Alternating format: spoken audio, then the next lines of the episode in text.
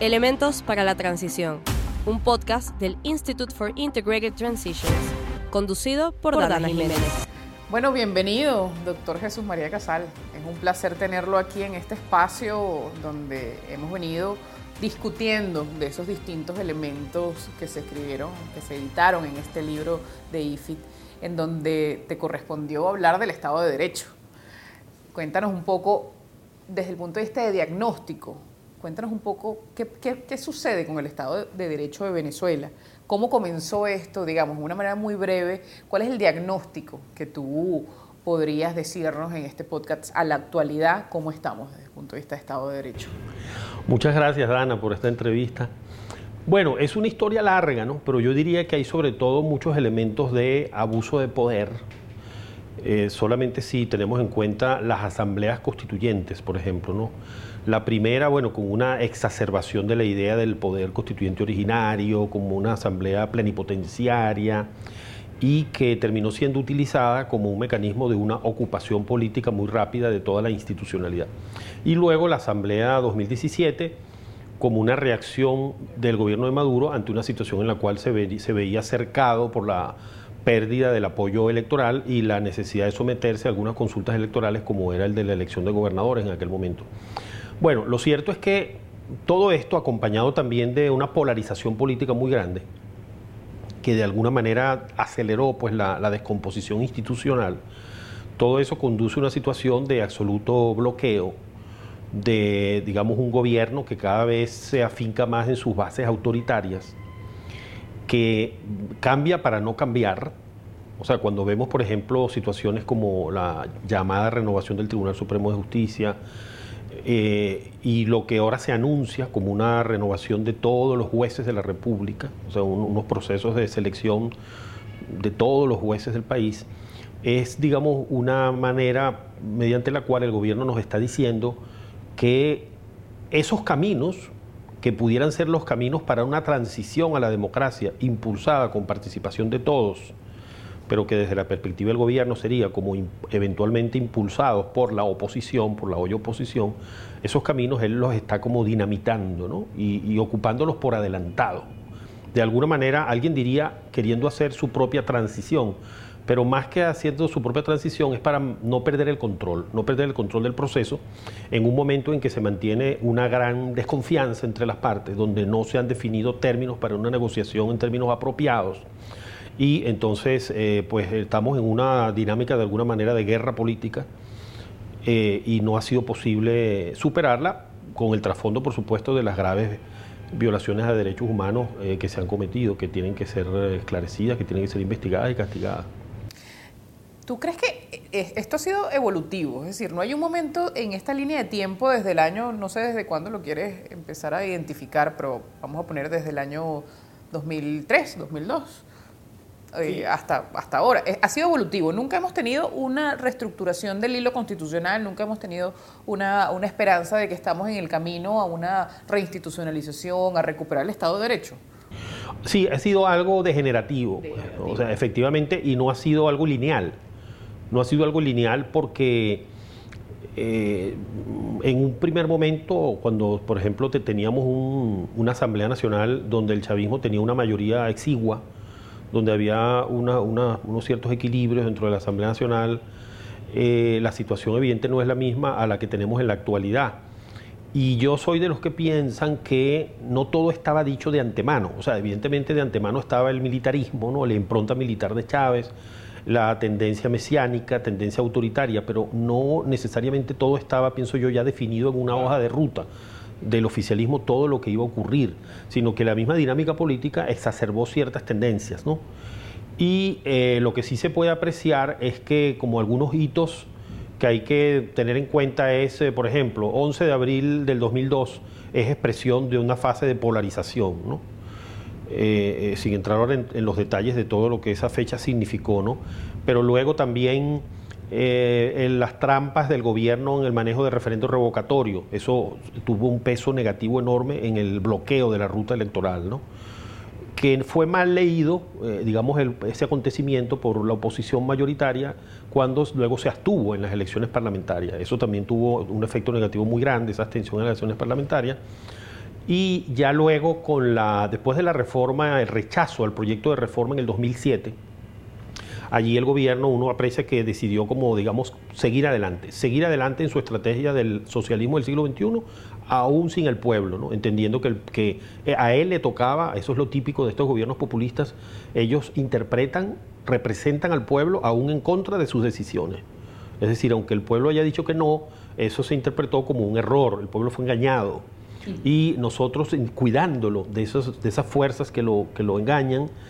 eh, que lo desvían de su, de, su, de su bienestar, vamos a cuidarlo y seguimos adelante. Y luego, pues, la manipulación que significó la enmienda del 2009 para la reelección indefinida. O sea, ya ahí hay una ruta de franca degeneración autoritaria que se pone de manifiesto luego con eh, la agresión contra la Asamblea Nacional, el desconocimiento de las facultades de la Asamblea Nacional electa en 2015 es decir, que rápidamente al, haber ganado la oposición esas elecciones, la reacción del gobierno y de los órganos que controla fue la de bloquear funcionalmente esa asamblea, desconocer los mandatos como sucedió con los mandatos parlamentarios del Estado Amazonas y la región sur indígena. Y bueno, luego no han salido de esa ruta, o sea, con la Asamblea Nacional, ya supuesta Asamblea Nacional Constituyente del año 2017, eh, manipulación de procesos electorales, en las elecciones presidenciales, en las supuestas elecciones parlamentarias. Eh, desconocimiento de los derechos políticos, vulneración grave de derechos políticos porque los líderes, pues los principales líderes políticos han sido perseguidos, inhabilitados, sometidos, con lo cual pues sí ha habido en ese sentido una degeneración y es un proceso donde no se observa ninguna señal de rectificación.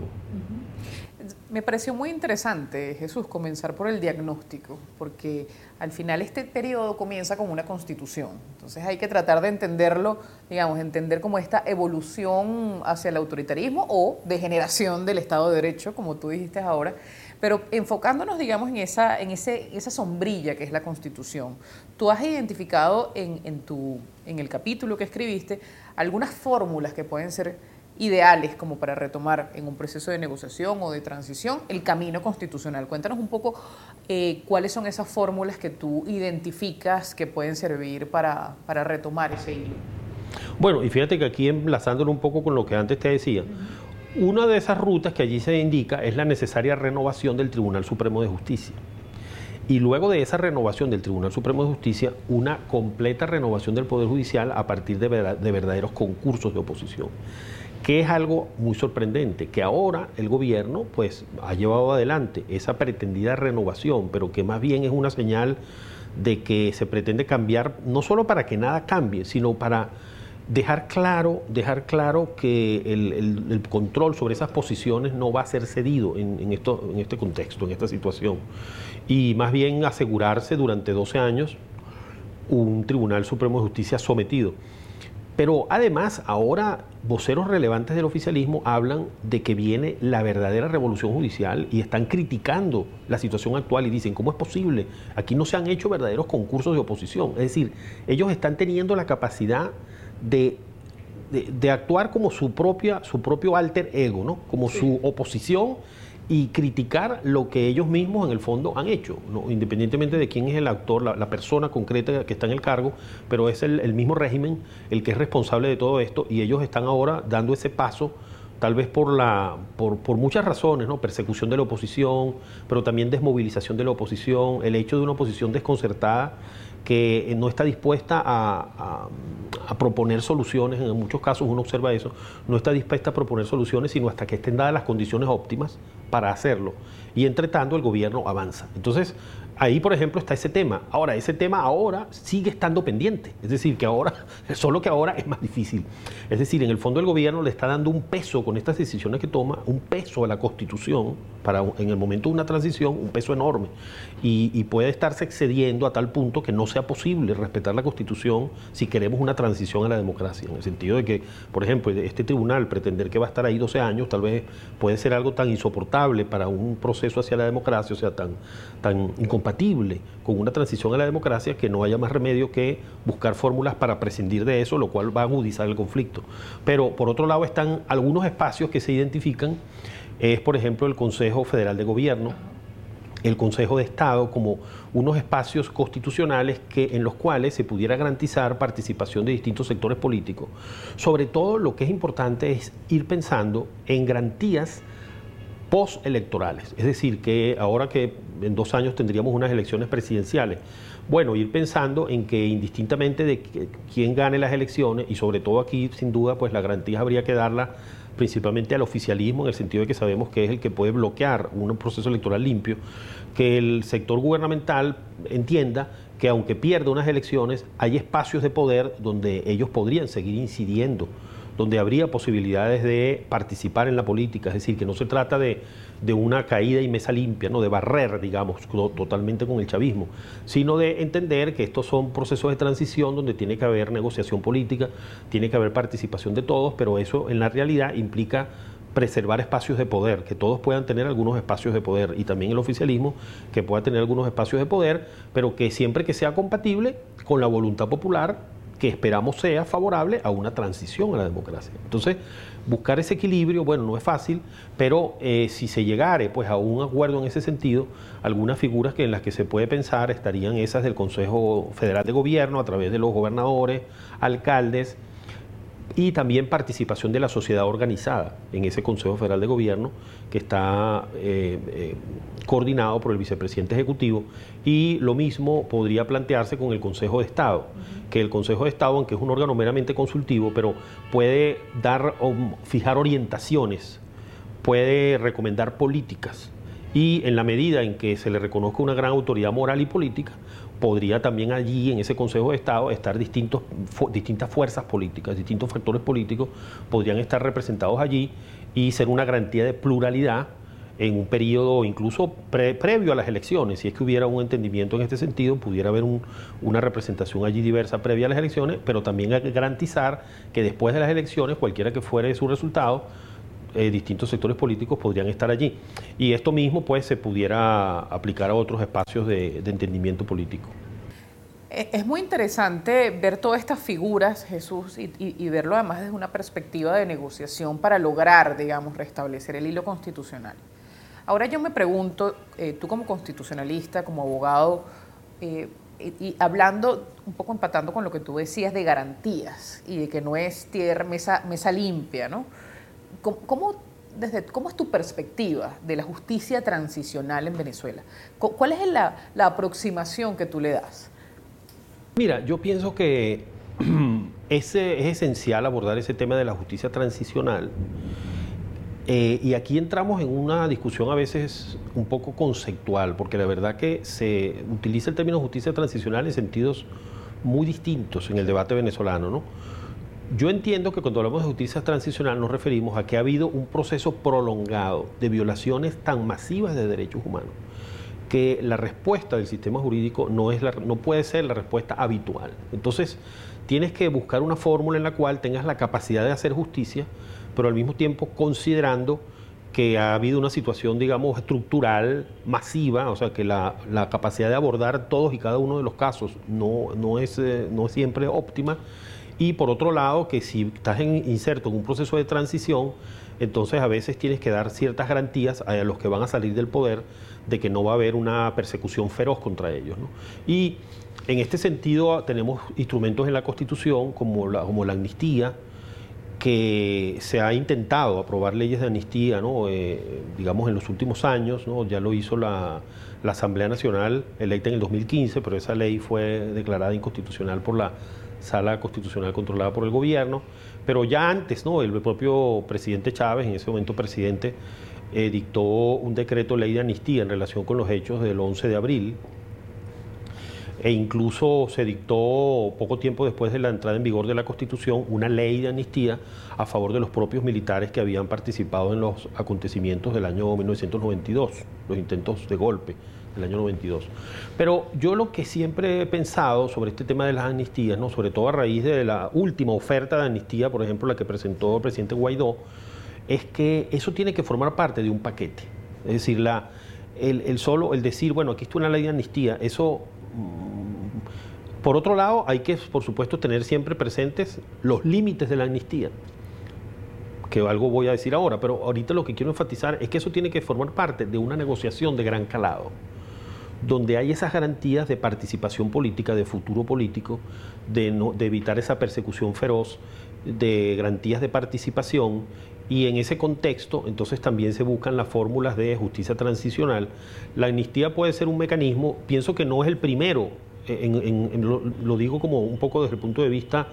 eh, cronológico, ¿no? es decir, no es como lo primero que vas a poner en la mesa porque el gobierno eh, normalmente va a querer presentarse como un gobierno normal. Eh, es decir, el gobierno no va a asumir a las primeras la condición de un gobierno autoritario que es responsable de violaciones masivas de derechos humanos,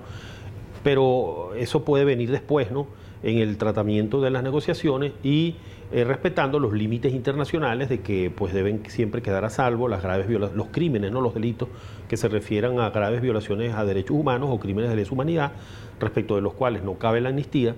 pero hay otros tipos delictivos en los que se podría aplicar la amnistía. Eh, igualmente, la comisión de la verdad, yo creo que ese es un asunto pendiente.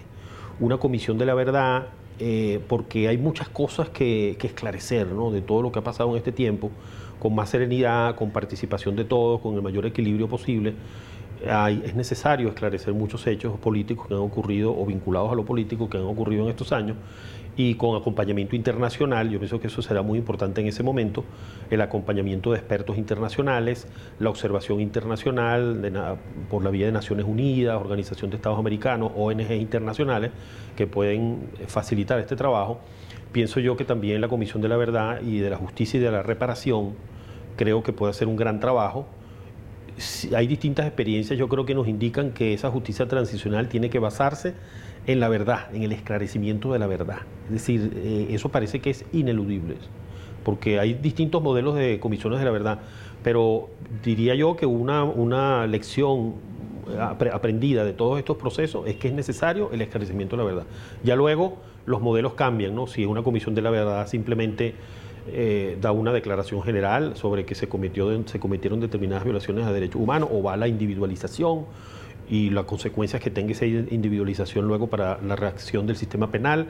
eh, si hay amnistía o no, pero la base debe ser el reconocimiento de la verdad para que se pueda pasar la página en el sentido de una, una comprensión por la sociedad de lo que pasó y la posibilidad de perdonar a partir de un establecimiento de la verdad. Bueno, Jesús, yo creo que eh, una de las conclusiones de esta, de esta entrevista es que el Estado de Derecho o la reestructuración, recuperar el hilo constitucional, recuperar el Estado de Derecho, pues no es tan fácil como, como se plantea en algunas tesis políticas, ¿no? Eh, es una conversación ardua, ese tema que tú dices de la Comisión de la Verdad, pues yo me lo imaginé cuando lo estabas discutiendo, cuando lo estabas diciendo, como, una gran, como un gran diálogo nacional, súper estructurado sobre la materia. Así que yo creo que eh, como, como en otros, como en otros eh, capítulos del libro, esto es un pequeño insumo para una gran discusión para una gran discusión entre abogados constitucionalistas, entre políticos y entre todo el país. Queda mucho por decir todavía del tema de justicia transicional, se ha hablado poco. Y te quería preguntar si tienes algún mensaje final sobre, sobre este tema y darte las gracias además por haber estado aquí y compartir un poco la actualización de ese, de ese capítulo. Bueno, yo creo que seguimos como en esa situación tan difícil, en esa encrucijada tan difícil, ¿no? un cierto dilema en el cual eh, es necesaria la negociación, o sea, eh, seguimos convencidos pues en el grupo, el equipo de expertos, en el IFIT, de que es necesaria la negociación y al mismo tiempo es necesaria una lucha por la defensa de la democracia, una lucha muy robusta y con diversidad de instrumentos